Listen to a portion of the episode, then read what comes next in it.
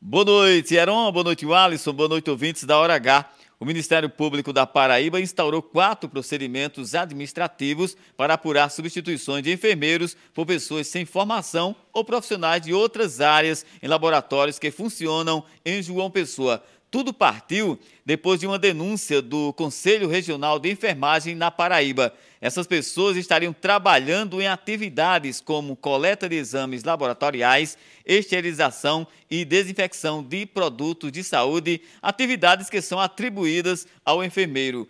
A presidente do Corém-PB, Raíra Bezerra, vê um risco à saúde dos clientes dos laboratórios em serem atendidos por um profissional que não seja da enfermagem e que não tem o conhecimento técnico para exercício da atividade.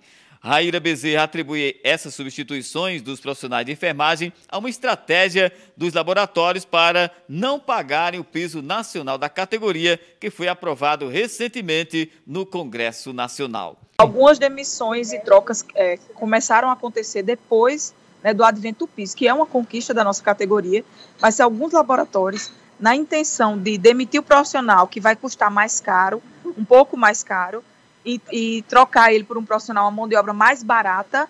É, nessa tentativa, eles demitiram alguns profissionais técnicos de enfermagem dos laboratórios, é, alegando que aquela função podia ser desempenhada por outros profissionais. Só que esses outros profissionais, eles não têm a capacitação técnica necessária que a enfermagem tem para realizar essa atividade.